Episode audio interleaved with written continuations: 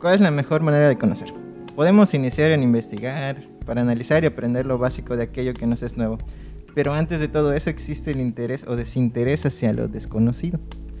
la mejor manera de darle forma a un nuevo concepto es a partir de pequeñas ideas que sí nos son familiares.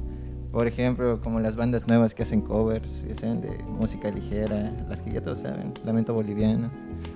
Y nos reconforta el saber que no somos ignorantes por completo. Quizás por eso la respuesta, las respuestas fáciles son a veces pensamientos, incluso esas, esas, respuestas fáciles a veces son pensamientos calcados de otras personas, no necesariamente nuestro. Entonces, cuando llega una visita a mi casa, a veces a mí, me dicen, y le presumen el hijo a mi mamá y dicen, es mi hijo de 20 años que está estudiando ingeniería. Y a mí me preguntan, ¿y tú qué estudias? Y yo digo, pues yo estudio artes visuales. Ah, ¿y qué es eso? hay trabajo, hay campo laboral. Sin embargo, no podemos juzgar tan apresuradamente el desconocimiento de la mala información en una época donde la verdad absoluta parece una. Parece siempre lo mejor y siempre se repite el típico todo es más fácil ahorita. Que por cierto, eso es algo que todo esto viene eh, de personas que quizás son ajenas o alejadas a lo que es el mundo cultural. Ahora, dentro del mundo cultural igual tenemos este tipo de, de preguntas clichés, ¿no? Por ejemplo, esto no es arte, que es como una respuesta fácil una respuesta predeterminada a la pregunta del primer capítulo, del que es arte. Entonces, valdría la pena preguntarnos quién o qué designa qué es y qué no es arte. Parece igual valdría la pena preguntarnos qué es el arte o por qué cuando hablan de arte contemporáneo se suele hablar en un tono de burla o con rechazo. Y a todo esto, en este episodio estamos aquí para hablar de estos clichés y prejuicios que pues, la gente tiene acerca de la cultura, el arte, etcétera. Y ahora yo les pregunto, ¿alguna vez han escuchado alguna de estas frases? Pues sí, ¿no? O sea, yo sí lo he escuchado. Y sobre todo creo que ante, o sea, ante la misma comunidad de artistas lo hemos escuchado. Nosotros creo que a veces lo tomamos de broma, pero la gente es como, pues sí se lo cree y, la, y también los medios de comunicación han, ayudado a, pues a que esto se siga viendo como como un estigma, como un estereotipo. O sea, si te fijas, la mayoría de los que busca ser artista o es artista, fuera de que sea un cantante o un bailarín o de clásico o algo así, siempre lo van a poner como el güey de pelo largo y todo marihuana y así como pues no, ya sabes. No todos son así.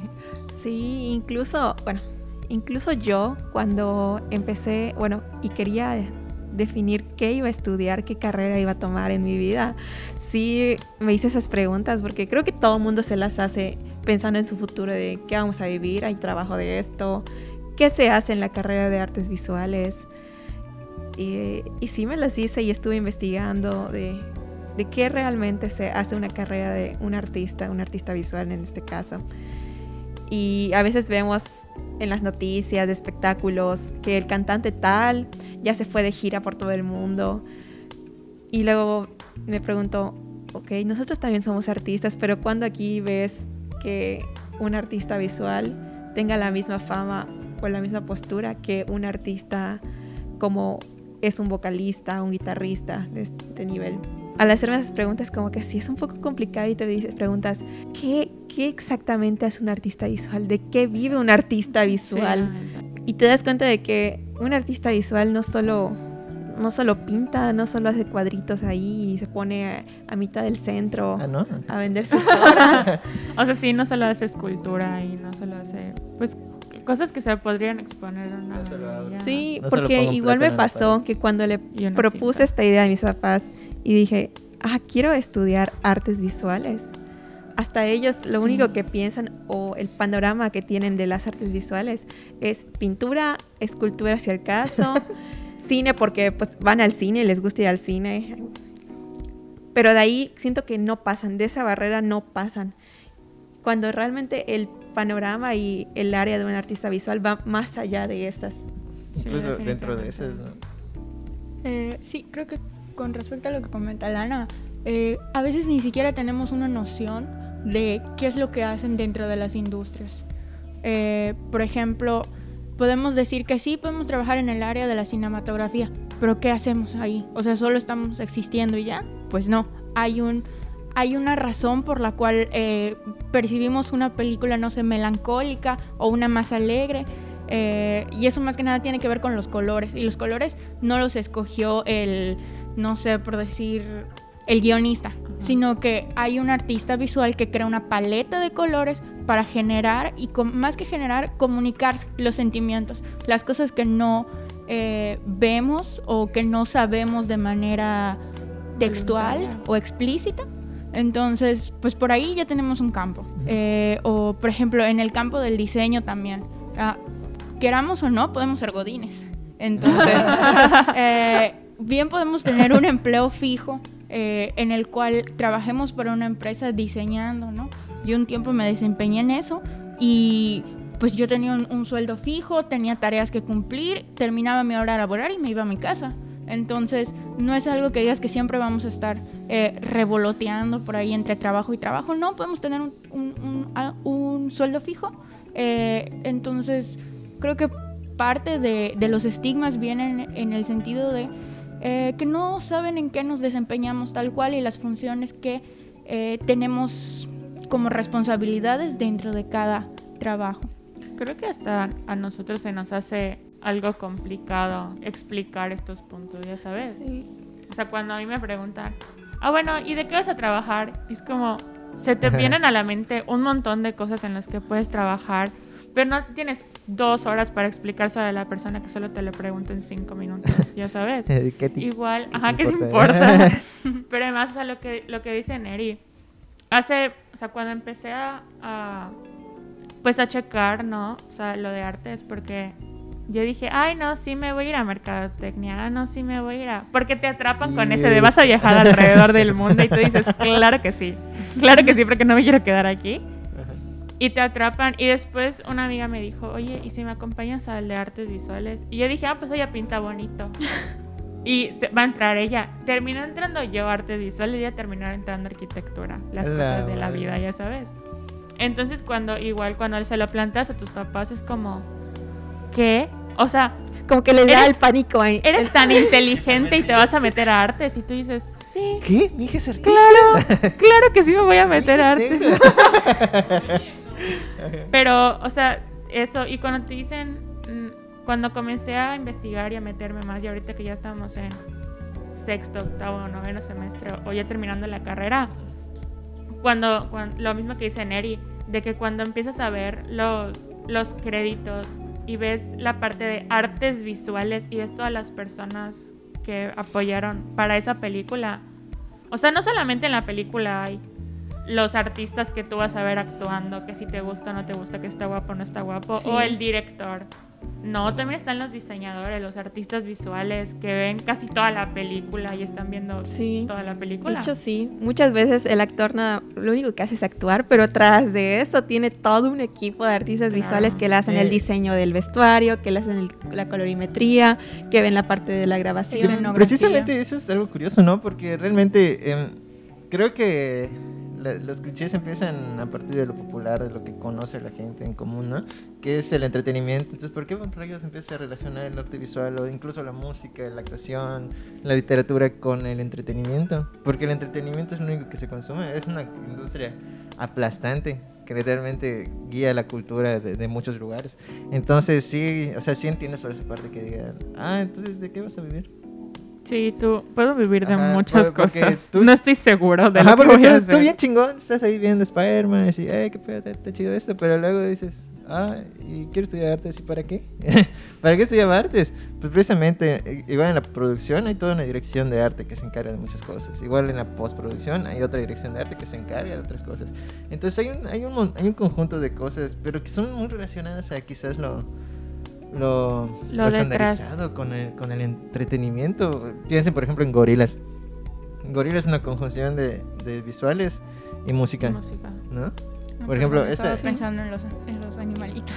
que de hecho, que de hecho, yo no me imagino gorilas. Hasta que, Hablando de este grupo en particular, yo no me imagino gorilas siendo nada más, siendo gorilas como tal, y la que las gente lo identifica como el grupo de gorilas sin esa parte visual de que característica de sus videos con los personajes, que cada personaje en sus videos representa uno de estos artistas. Sin esa parte visual, yo no me imagino ese ese grupo como tal, porque incluso en los conciertos, sus conciertos son una cosa masiva Sí. que lo caracteriza su parte visual, toda esa escenografía que usan detrás. el EDC. Sí. Sí, sí, sí es visual y también Tomorrowland, o sea, todo es visual. O sea, tú puedes ver a dos cabrones, o también a chicas también. Con, o sea, estando ahí detrás de una caja, bueno, no es una caja de música, o sea, de la que usan ellos, va. Y estar apretando botones y haciendo música y tú dices, o sea, sin su parte visual, solo son dos personas que están apretando botones y están haciendo música o están haciendo un mix de alguna Sí, manera. que dentro suena de- genial. Su- suena padrísimo. A mí me Pero gusta no, mucho. no te transmite lo que te transmite cuando ya le agregas toda esa escenografía, Sí. todo lo de que hay de trasfondo. Sí. Que es la conjunción misma. Entonces, por eso, por eso yo comentaba, ¿no? Porque esa relación de, con entretenimiento, que quizás eso es lo que los vincula a decir qué tan pobre, qué tan bien te va a ir, qué tan mal te va a ir. Porque, por ejemplo, en, localmente tenemos artistas que se dedican a otro tipo de oficios. O sea, entramos al tema de oficios. El oficio, como lo es el, el pintor, como lo es el, o sea, con los muralistas. Ah, ok, ya lo entendí. ¿Ya? Sí. Entonces, si hablamos de otro, otro tipo de oficios, por ejemplo, podría ser Un fotógrafo que tomó dos cursos de fotografía y tiene su estudio. o sea, yo, yo comentaba, por ejemplo, lo que comentaba Neri de, eh, del estudio de, de diseño. O sea, tú puedes estar trabajando de diseñador. Llevamos materias que te enseñan todo ese tipo de, de conocimiento. De conoci- conocimientos más técnicos que quizá la gente, es que no sabe la gente. Sí, y aparte, o sea, literalmente los rodea un montón de, de imágenes. Imagen- son imágenes trabajadas. No es alguien que solo tomó su foto con su celular o hizo una animación con Canva Pro. Entonces, Oye, O sea- ¿qué tienes contra odio YouTube por eso, pero a veces lo amo por el robot de Platón. Entonces, Ah, bueno. Bueno, este, y por Twice. Perdón, pero eso, amo Ya te fuiste, ya te fuiste. Regrésate, regrésate, regrésate. En fin, entonces todo esto que te rodea en, en tu contemporaneidad, en tu día a día, en, en lo que vas haciendo al paso del tiempo. Sí. Estamos rodeados de arte. arte, Querramos sí. o no, la gente O sea, se dé cuenta, ¿no? no de arte, pero sí de imágenes. O sea, yo creo que de imágenes más que de arte. O sea, Pero esas sí, imágenes el transmiten. artista- ajá, el artista. El artista visual, o sea, puede ser todo eso, ya sabes. O sea, a mí lo que me causa un poquito de conflicto cuando la gente, pues, empieza con términos pobre o millonario. ¿O Ya qué es lo que? Detrás del libro de... detrás de, texto que estás leyendo en la escuela. Detrás de las imágenes que ves en. en ya dije mi diosa Pati Chapoy. o sea, tú puedes ver todo. Todo lo que está alrededor tuyo, todas las imágenes, todos los videos, todo básicamente. Los libros de texto. Los libros, ajá, tu, tu celular, diseño el de tu diseño celular. de tu teléfono, o sea, todo eso lo pasa un artista visual. O sea, la próxima vez que pregunten qué puede hacer un artista visual, díganles todo. Todo, todo lo que tú ves 24-7 lo pasa un artista Todo excepto Sumara. Las Que matemáticas. hasta no, para pues. eso lo necesitamos. Que, Ay, no, este. No voy a ver matemáticas. ¿Qué? Porque hasta la parte de programación, cuando, en la parte de animación, quieras o no, ves matemáticas y, y están presentes en todas partes. Que las ves de diferente manera y las enfocas y eh, tu resultado va a ser diferente a un inge- ingeniero, un arquitecto, pero está presente. Igual, no solamente. Ay, qué bárbaro. No solamente este, las matemáticas, o sea, la física también. Cuando vas a suspender un, una obra. Estamos en clase con, Eh, con una maestra. De museografía. No, no, no, no, no, no fue de museografía, De- creo que fue ella. Pero, pero, ajá, o sea, no solamente matemáticas, física, química también. O sea, Sí. todas las. Eso, es, que eso que dices es súper interesante porque, por ejemplo, en conservación hay procesos químicos que si tú pones algo que no debe de ir ahí, ya arruinaste una pieza de hace 100, 200 años hasta más. Incluso hay que ser muy cuidadosos. Sí. Muchas veces como, como nosotros incluso arruinamos las propias obras que nosotros hacemos por meterle un material que no era, por usar un lienzo que no era el adecuado, estar O- en un, en un cuarto que no estaba con las condiciones climáticas correctas. O agregarle Sí. algún material que puede ser que eh, se lo acabe un, un disolvente. Ajá. No comieron. un hueco en tu obra. Exacto. El ojo de alguien. Es parte del performance. Se va Eh, comiendo poco a poco. Pero sí. Arte efímero. Este, No. no. y aparte también eh, el hecho de la anatomía. O sea, fue algo que a mí me pegó muy fuerte porque yo dije, ah, bueno, no debe ser tan difícil. Y ahí nos ven con el maestro eh, Farías. Llorando. 20 mil láminas para entender cómo dibujar y eh, correctamente, anatómicamente correcto, un brazo. Entonces, eso es todo un, un- un proceso bastante... Complejo. Sí. Complejo, sí. Porque no solamente, o sea, no solamente es como que vemos, decimos, ay, lo voy a hacer. Tienen que tener este tipo de material y este tipo de, Protección de incluso. protección. Sí. O sea, yo de tonta, ¿verdad? o sea, porque la verdad es que la maestra nos dijo, pónganse guantes, pónganse un cubrebocas, estén para realizar cosas en resina. Tu prima dijo, no, ¿para qué? Coincido contigo. las manos.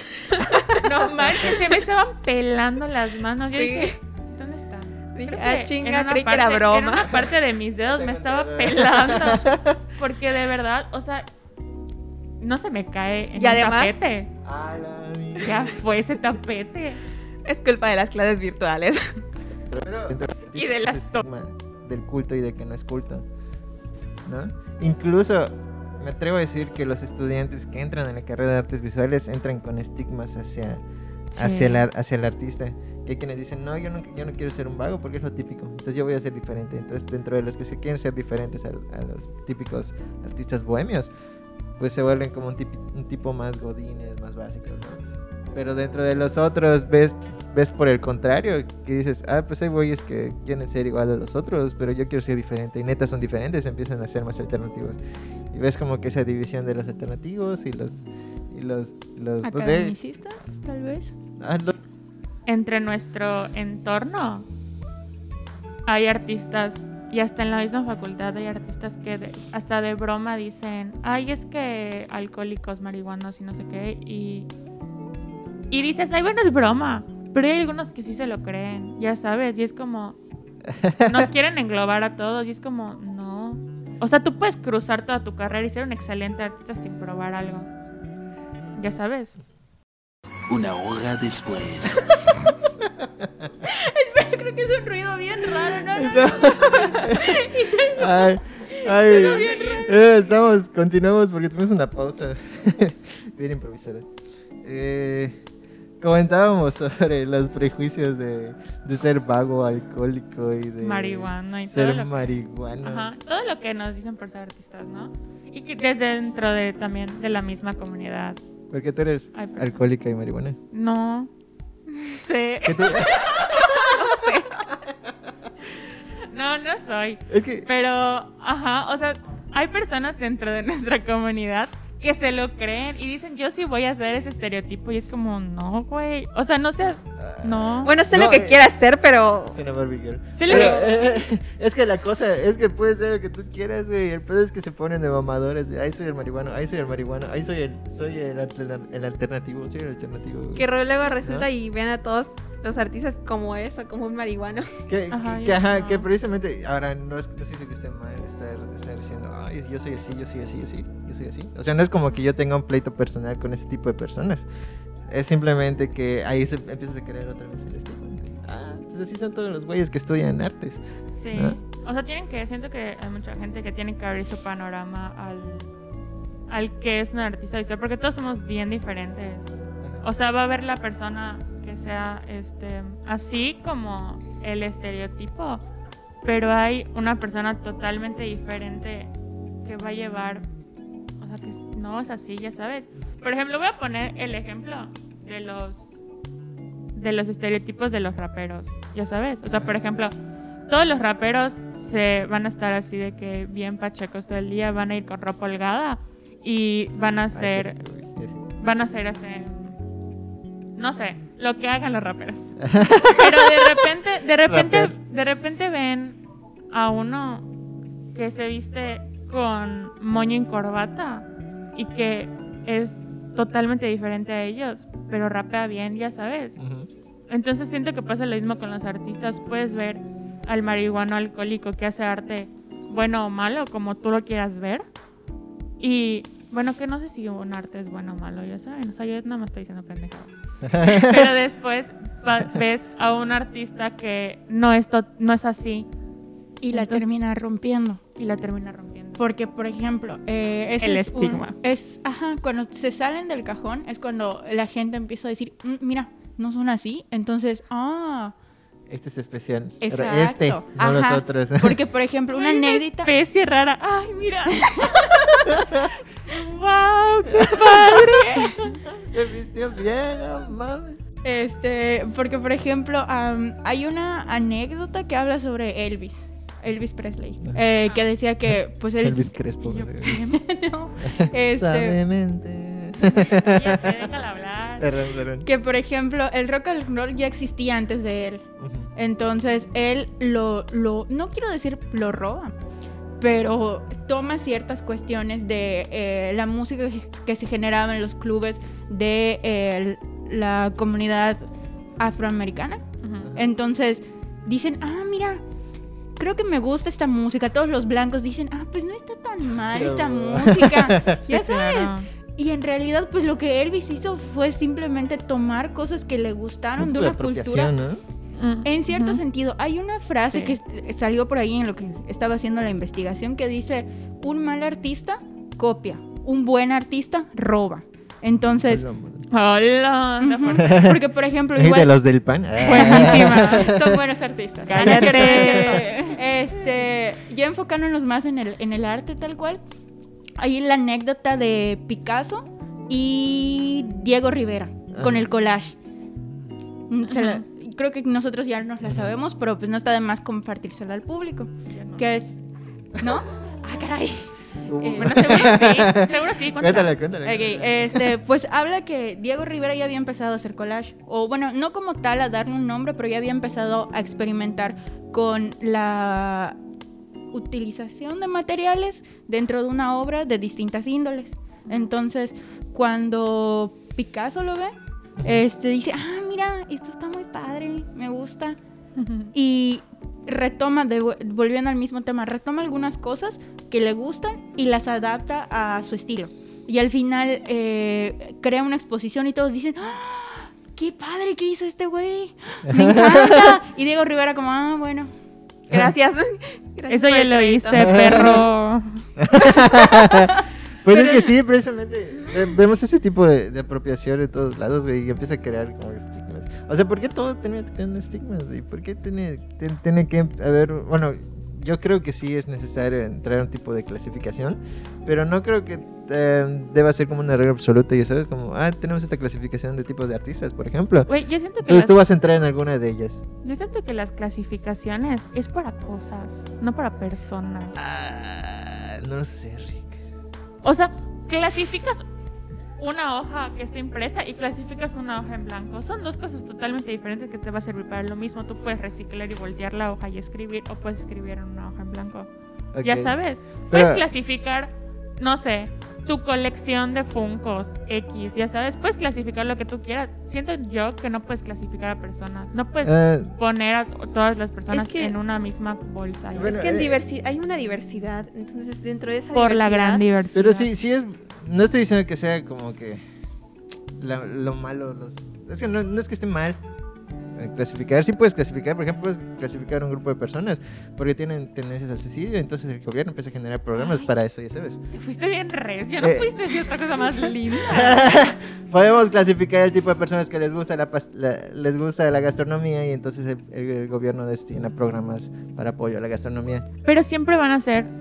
Personas. va- no. No, no, no, no, no, Pero siempre, o sea, hablando de, del- de los programas que realiza o el, el gobierno mexicano, el gobierno mexicano en sí, siempre son lo mismo. ¿Por qué? Porque nos clasifican. Puede ser, puede ser que el grupo de que estás clasificando de gastronomía sean de que de que tres de ellos les gusta hacer postres, pero ya los clasificaban a todos en que van a cocinar algo y les ponen, ay, abrimos este este este taller de gastronomía, no sé cómo se le diga. No sé, no no se ataquen los gastrónomos. No, y va a ser específicamente de comida mexicana Y los tres que quieren hacer postres. Vamos a tocar el último tema después de esta pausa que tuvimos, que igual fue improvisada, por cierto. Nada, nada está planeado. este. ¿Qué? ¿Cómo que no? ¿Y de qué sirvió el guion que hizo? Ah, perdón. Y de ahí los puntos que puse. ¿Y mi investigación? ¿Qué pasa con mi investigación? Bueno, vamos a hablar sobre, sobre el último tema que es ya pues este, esta medición del éxito, de si terminas pobre o millonario y que si tu obra vale más cuando mueres o cuando no. Porque a mí sí me pasó que mi tío me dijo, güey, ¿para qué estudias artes, güey? Si total tu obra no va a valer hasta que te mueras como Van Gogh. Yo, ah. Pues es lo que igual tienen, o sea, nos dicen los maestros, y creo que lo hablábamos con el maestro de conservación, que nos dijo de que un, un señor, no me acuerdo de su nombre, dijo que tienes que terminar como que una carrera, un curso o lo que sea, y 10 años después te vas a considerar artista. Ya sabes. Y es como, Simón, no, o sea, yo al menos, y tampoco es como que para, para decir, wow, qué padre. Pero, o sea, yo al menos, yo ya veo a mis compañeros que realizan obra o que realizan, no sé, algo en una galería o un museo o pues lo que sea que ellos estén haciendo como artistas, ya sabes. Porque hacen cosas que dices, eso una persona que no tiene los... Sí, bueno, O las No sé. personas que vienen, a- sí, son autodidactas. no sé si como tal tienen que pasar 10 años exactamente, digas, ya en el primero de enero del 2022 ya soy un artista porque ya pasaron mis 10 años exactamente. Ajá, eso es una Pero siento tontería. que va dependiendo de ca- del desarrollo de cada persona. Cada Sí. persona, porque ser un artista no depende nada más de la cuestión técnica de, ah, ya tengo un desarrollo de sé cómo se emplea cada material, de que sé qué debo utilizar, de- sino también furros. va de una línea en cuestión de una temática, porque no sé, en ese tiempo, supongamos 10, 8 años, 3 años, un año, uno sabe cuándo termina de desarrollar sus ideas y ya sabe hacia qué línea le va a ir, hacia qué tirada le vas a ir. Es Sí, como, claro. Desde chiquitos, pues vamos sabiendo que queremos quizás ser artistas o unos quieren ser bomberos, arquitectos, pero no terminas de desarrollar hasta, hasta cierto punto, incluso no necesariamente cuando terminas tu carrera, pero sí hasta cierto punto de tu vida, tú ya sabes qué es lo que quieres hacer con esos conocimientos. Sí, por ejemplo, a, a la persona de segundo semestre que una maestra ya le compró su obra, pues eso lo que hizo fue una obra de arte y le pagaron por, por hacer arte. ¿Por qué no vas a catalogar a esa persona como artista? Pues entonces la pregunta es, ¿quién dice que es arte y que no? ¿Por qué dicen que es arte y que no? ¿Eso es? Como para que Es- esa pregunta siempre, siempre se me ha hecho muy complicada.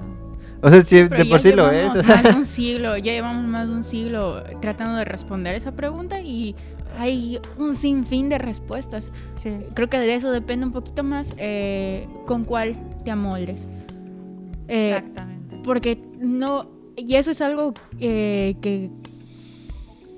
Ya se me fue. bueno, es que... eh, eh, Perdón, bueno, para perdón, eso precisamente perdón. yo igual pienso en, en- en clasificar. Mm. en tipos de arte, por ejemplo. y Ay, no, aquí Síguele, vamos otra vez. O sea, sí, pues, sí, sí. clasificando. Oye, sí puedes pensar en clasificar arte según varias cosas, por ejemplo, según hacia, hacia qué... artística. Según lo que hagan, según, según lo que hagan, uno, según hacia quién vaya dirigido, dos, porque no es lo mismo decir el, el arte de élites al arte de masas, al arte popular que se da en, el barrio, ¿sabes? Del güey que está pintando la virgencita en, en su en su. ¿ya ¿sabes? No es lo mismo al güey que está editando a Thanos en Avengers, no es lo mismo al, a Ai Weiwei que está vendiendo este, cualquier obra que él haga, ¿ya ¿sabes? Cualquier cosa que él respire. Entonces, Sí. podemos, podemos pensar en ese tipo de arte y sí podemos pensar que cuando te dicen este, que terminas siendo pobre o millonario, tal vez puedas responder, pues no necesariamente. Ahora, ¿para qué tendría la necesidad de responderle a una persona en ese que Sí, sí, me voy a... O sea, es que la gente piensa que el, el dinero lo es todo. Y Es- sí, eh, pero... y sí, pero, o sea, pero no puede ser de que...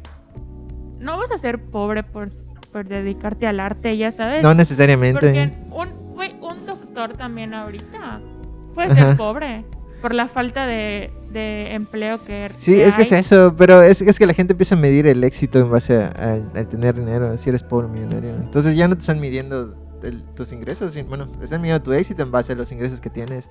Ahora sí puedes ser pobre, o sea, ser como una clase baja, por el tipo de contexto que te rodea, porque no es lo mismo que nosotros, por ejemplo, alguien que venga estudiando, no sé, alguien que sea de, que, que les gusta un barrio del sur, es en- de los, o un barrio marginado, no sé. Sí, que se lo vendes a tu...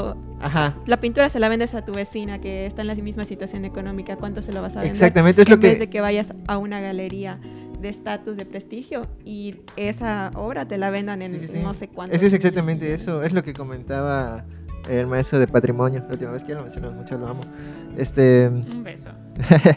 mencionaba que si tú es- estás estudiando arte, si quieres dedicarte al oficio de ser artista o al oficio de ser pintor, por ejemplo, no vas a empezar a hacer pinturas abstractas y le vas a proponer el discurso a, tu- a tus vecinos de la Bojorquez, a tus vecinos de la Madero, porque no significa que no los vayan a entender, pero tampoco significa que lo vayan a entender necesariamente. ¿Me explico? O sea, Mm. tú vas a, tú puedes diseñar tu obra, tu tipo de producción para saber qué tipo de arte vas a vender. Entonces puedes empezar a venderles que si pinturas de la Virgen, pues no lo sé, pero está diciendo muy clasista, ¿no? Este, Sí, un poco. Pero puedes, por ejemplo, decir encargos, ya sabes. Ajá. Creo que todo, lo- casi la mayoría de los artistas, no quiero englobarlos a todos, pero casi la mayoría de los artistas empieza así, ¿no? Los que sí se van a dedicar a ese, a ese Ajá. ámbito, sí empiezan a por encargos.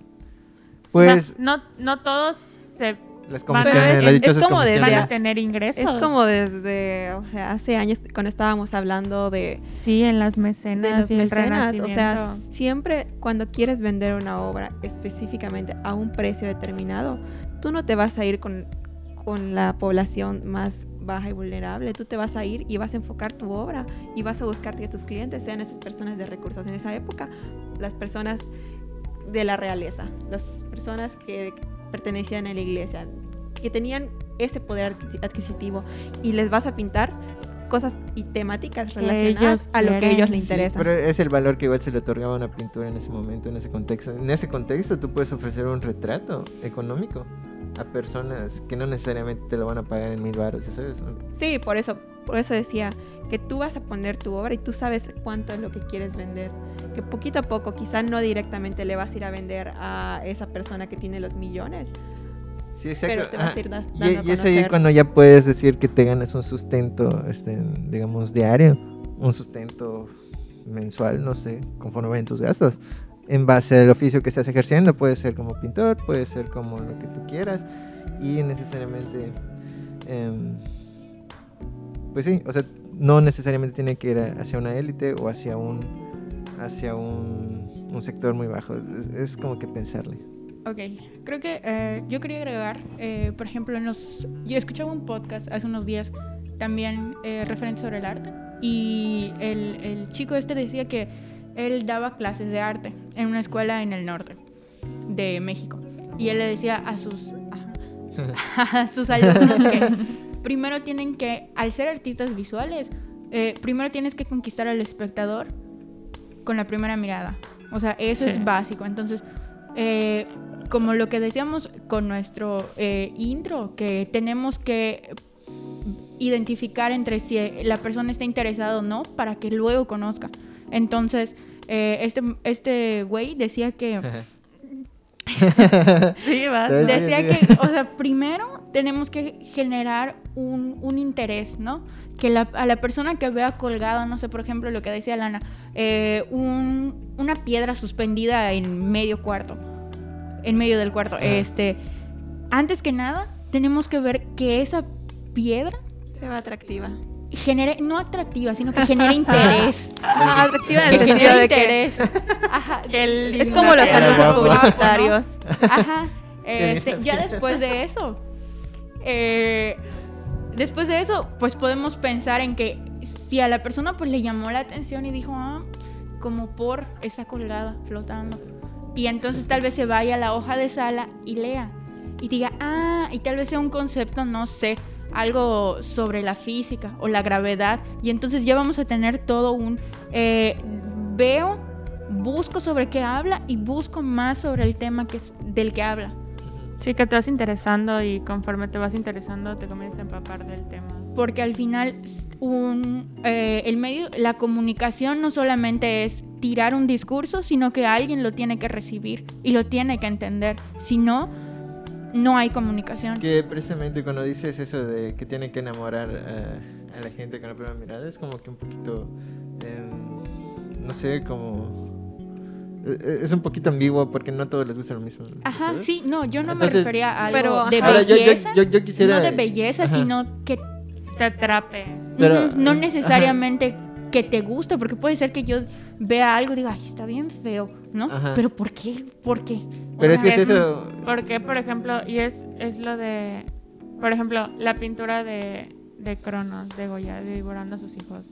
Tú dices, tú no vas a decir, ay, qué bonita obra. O ¿Por las del bosco, todas las cositas Ajá. chiquitas, y yo lo veía y decía, Sí, sí, sí, está raro. A mí no me gusta el maximalismo. Pero atrae nuestra atención. Pero atrae nuestra atención y dices, bueno, ves la obra, pero no conoces el contexto. Ves la obra, ves el título, ves la hoja de sala y después dices, ah, Pero si qué algo no te gusta, Y ¿lo vas a investigar? a- claro que, bueno, o sea, sí, tal Ha- vez. ¿Han investigado, por ejemplo, no sé qué no les guste? eh, canciones rancheras, canciones... Este... ¿Qué? Como que no les gusta. no ¿Qué? rancheras, ¿Cómo o sea, que Bueno, no? Quizá no sea de mi tipo de agrado, pero entiendes el contexto. No me quedo con solo no me gusto. Lo que me pasa a mí es que investigo qué es eso que no me está gustando. ¿Por qué no me Por gusta? ejemplo, está ¿por qué no me gustando. está ¿le- ¿Les gusta gustando? Kissing Booth? No lo No. conozco. No, la película del stand de los Yo, besos. yo sí, y a mí no me gusta. Y todo eso Ajá. tiene un trasfondo referente a Wattpad. Ajá. Wattpad A- fue a mí no un, un- todo un show. O sea, eso, te digo, a mí no me gusta, pero a pesar de eso, le investigué para saber por qué. Porque, sí, o sea, a mí también, cuando lo vi, cuando vi eso, yo dije, güey, seguimos con la. con esas películas que muestran que el güey es. Si es un malote y es un pendejo, te va a gustar, ya sabes. Pero volvemos a lo mismo del por qué. Por- ajá, exacto, ¿por qué no me gusta? Porque, Porque la Ah. historia fue generada tanto. por un adolescente. Ajá, pero la- exactamente... ¿Para qué? Para atrapar a más adolescentes Ajá. estúpidos. No es cierto. No es cierto. No es cierto, pero. Pero, pero, ajá, o sea, eso, porque. ¿Por qué siguen? am- yo me voy por esa parte de investigar por qué se siguen haciendo ese tipo de películas donde Ajá. muestran que si te gritan, que si te. Si te persiguen y si te celan y si no sé qué, te va a seguir gustando esa película, te va a seguir gustando ese, pro- ese prototipo de hombre, ya sabes. Yo de ahí me baso. Es un Sí. prototipo. Sí, es como igual con las obras de arte conceptual. O sea, muchas veces vemos una, un objeto nada más ahí situado en medio de una sala de exposición y decimos, ah, no me gusta o qué tontería. Pero ese es el problema, siento. ¿Y por qué no se le da esa difusión? Porque la gente se queda con no me gusta, pero no se ponen a pensar por qué no me gusta o por qué el artista decidió hacer, aunque sea que digan esa porquería, pero por qué lo estamos catalogando o estamos diciendo que esto es una porquería. Ok. Bueno, pues con eso terminamos el tema de... Antes de que estemos como el viejito de, de los antivacunas. Pónganse el maldito cubrebocas. Ay, póngate el cubrebocas, la las neta. malditas obras inútiles. Vamos a estar gritando. No, pero, o sea, sí. No, pero sí. O sea, por- o sea, creo que eh, cuando vean eso, que se queden con esto, de que si ven una obra, si ven algo que no les guste, pónganse a pensar por qué no les gusta. No simplemente si- digan no, simple o simplemente no. digan sí, porque muchas veces igual decimos sí, pero sí, ¿por pero qué? ¿por qué? Por ejemplo, con. No es cierto, no les hagan caso, digan lo que ustedes quieran. Cállate. Buenas noches, nos vemos. Nos vemos. Yo soy Santiago Manzanero. Yo soy Laura Fernández Yo soy Alana Osorio. Yo doy Neri. y se me olvidó mi nombre. y eso fue todo en el capítulo de hoy. Hasta luego. Adiós. Bye. Adiós.